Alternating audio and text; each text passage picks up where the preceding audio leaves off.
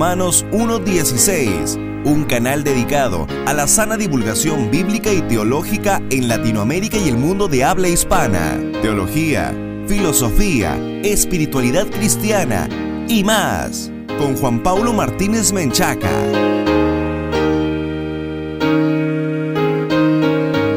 Bienvenidos patrocinadores y amigos a un nuevo programa de Romanos 1.16, el encuentro de divulgación bíblica y teológica para la gloria de Dios.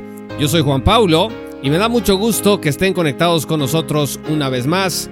Si esta es la primera vez que escuchas Romanos 1.16, te queremos invitar a que nos visites en nuestro sitio web oficial www.jpaulomartinez.com para que accedas a los muchos recursos que tenemos especialmente preparados para ti. Romanos 1.16 funciona por la gracia de Dios y gracias a la colaboración financiera de los patrocinadores, una gran comunidad a la que te puedes unir en www.patreon.com diagonal J. Paulo Martínez. Repito, www.patreon.com diagonal J. Paulo Martínez. Vas a acceder a recursos exclusivos que te van a permitir estar mejor equipado para enfrentar los desafíos que presenta la posmodernidad. No dudes también en visitar nuestro sitio de enseñanza bíblica y virtual Aprende en www.aprende.jpaulomartinez.com. Dice la Sagrada Escritura en Proverbios 18, versículos 17, Justo parece el primero que aboga por su causa, pero viene su adversario y le descubre. Y con este versículo en mente, quiero compartirles a ustedes un análisis sobre uno de los grandes mitos que han existido en los últimos años contra el arrebatamiento o rapto pretribulacional. Muchos críticos del dispensacionalismo pretribulacional tienen décadas, literalmente varias décadas, repitiendo que una niña escocesa llamada Margaret MacDonald inventó el rapto pretribulacional. Esta idea la hizo popular un hombre llamado Dave McPherson, que como indica Thomas Ice, era un periodista que se convirtió en un investigador del rapto. McPherson escribió una obra titulada El engaño del gran rapto. Repito, El engaño del gran rapto. Allí dijo McPherson que en los 1800 una adolescente escocesa llamada Margaret MacDonald instigó la idea del rapto pretribulacional. Este timo, entre comillas, sugirió Macpherson, cambió al cristianismo para siempre, el cual, de haber sabido el origen de esta doctrina, hubiera sido muy, muy diferente. ¿Por qué avanzó este así denominado timo inventado por una adolescente?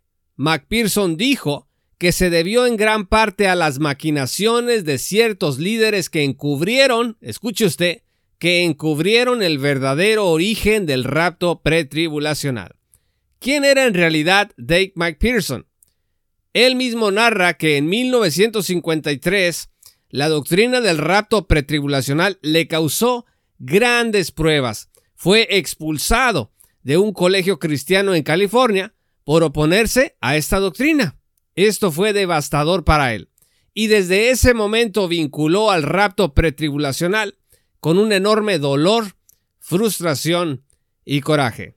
Por si fuera poco, relata Thomas Ice, el padre de Dave, el señor Norman McPherson, fue echado de una iglesia que pastoreaba en Long Beach, California, por cambiar su punto de vista sobre el tiempo en el que el rapto ocurriría, es decir, de enseñar el rapto pretribulacional, comenzó a enseñar el rapto posttribulacional. Este torbellino de emociones encontradas llevó a McPherson a investigar por su propia cuenta sobre el origen del rapto pretribulacional. Los académicos no se ponían de acuerdo y McPherson quería saber la verdad de algo que le había costado su lugar en el colegio y a su padre le había costado su puesto de pastor.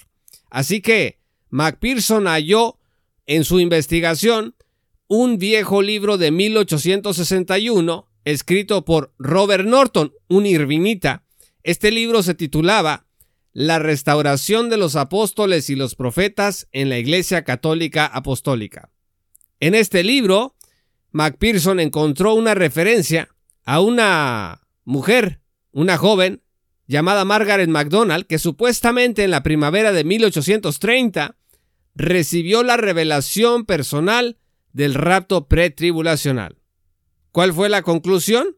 Macpherson halló el santo grial de su venganza y comenzó a decir que el rapto pretribulacional era una doctrina de demonios que emergió de la mente alucinada de una joven de 15 años. Robert Norton incluyó un registro manuscrito de la revelación personal de Margaret MacDonald, lo cual Macpherson indicó que fue la fuente de la doctrina pretribulacional de John Nelson Darby. Fue así como éste, se dijo, separó la segunda venida de Cristo del rapto de la iglesia. Los dos errores principales de Macpherson, que en su acalorado intento por destruir la doctrina del rapto pretribulacional se pueden mencionar, son dos, y es lo que vamos a mencionar finalmente de manera breve. Primer error, es altamente dudoso que la profecía de Margaret MacDonald implicara la venida de Cristo en dos etapas. ¿Por qué? Porque MacDonald habló de la señal del Hijo del Hombre y de la venida del Hijo del Hombre sin hacer anotación alguna de que la señal se trataba del rapto. Esa fue una conjetura de Macpherson, que quiso vincular la doctrina del rapto pretribulacional a una supuesta profeta. Lo que MacDonald dijo en realidad fue que solo los creyentes espirituales verían dicha señal secreta para dar lugar a la segunda venida post-tribulacional de Cristo. En otras palabras, MacDonald era post-tribulacionista. Para que quede más claro, amigos, voy a citar parte de la visión de MacDonald. Cito, Solo aquellos que tienen la luz de Dios en ellos verán la señal de su aparición. Él nos levantará. Él es la luz. Y solo aquellos que estén vivos en Él serán arrebatados para encontrarlo en el aire. Miré que debemos estar en el Espíritu para ver las cosas espirituales. Fin de la cita. Cualquier lector casual de esta declaración podría fácilmente concluir que aquí MacDonald no dice nada del rapto pretribulacional. Thomas Ice dice que el teólogo posttribulacional Crominga indica que las profecías de MacDonald nos hablan de que debemos estar espiritualmente preparados para la segunda venida de Cristo.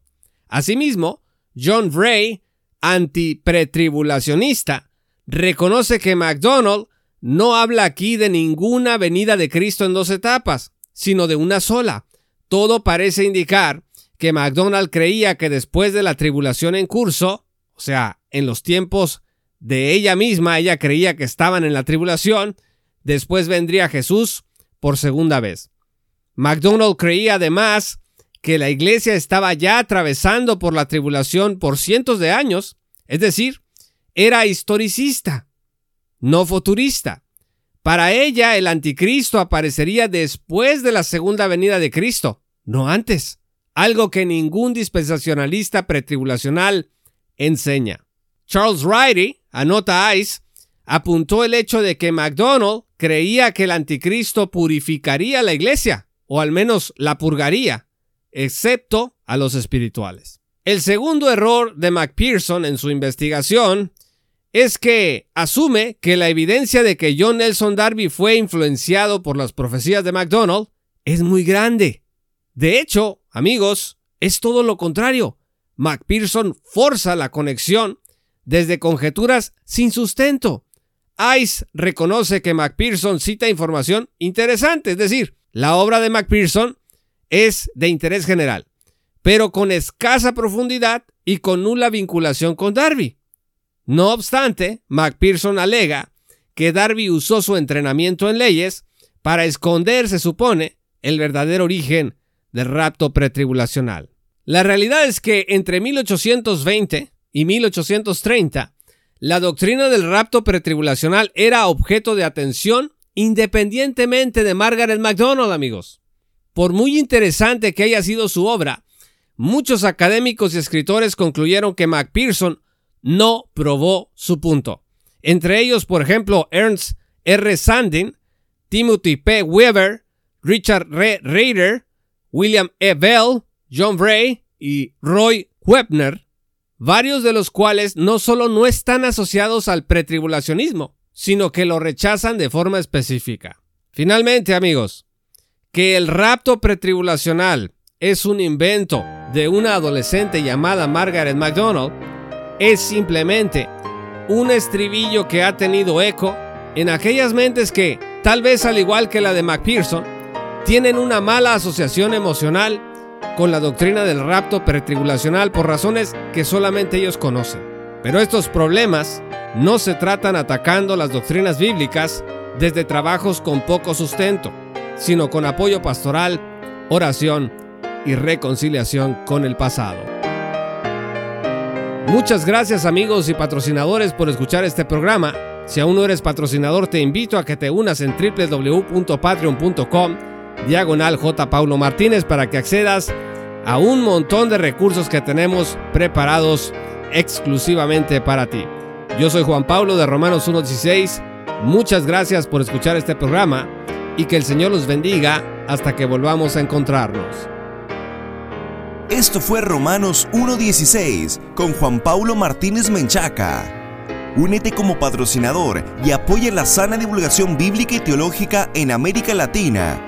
Búsquenos y síguenos en nuestro sitio web oficial, redes sociales y otras.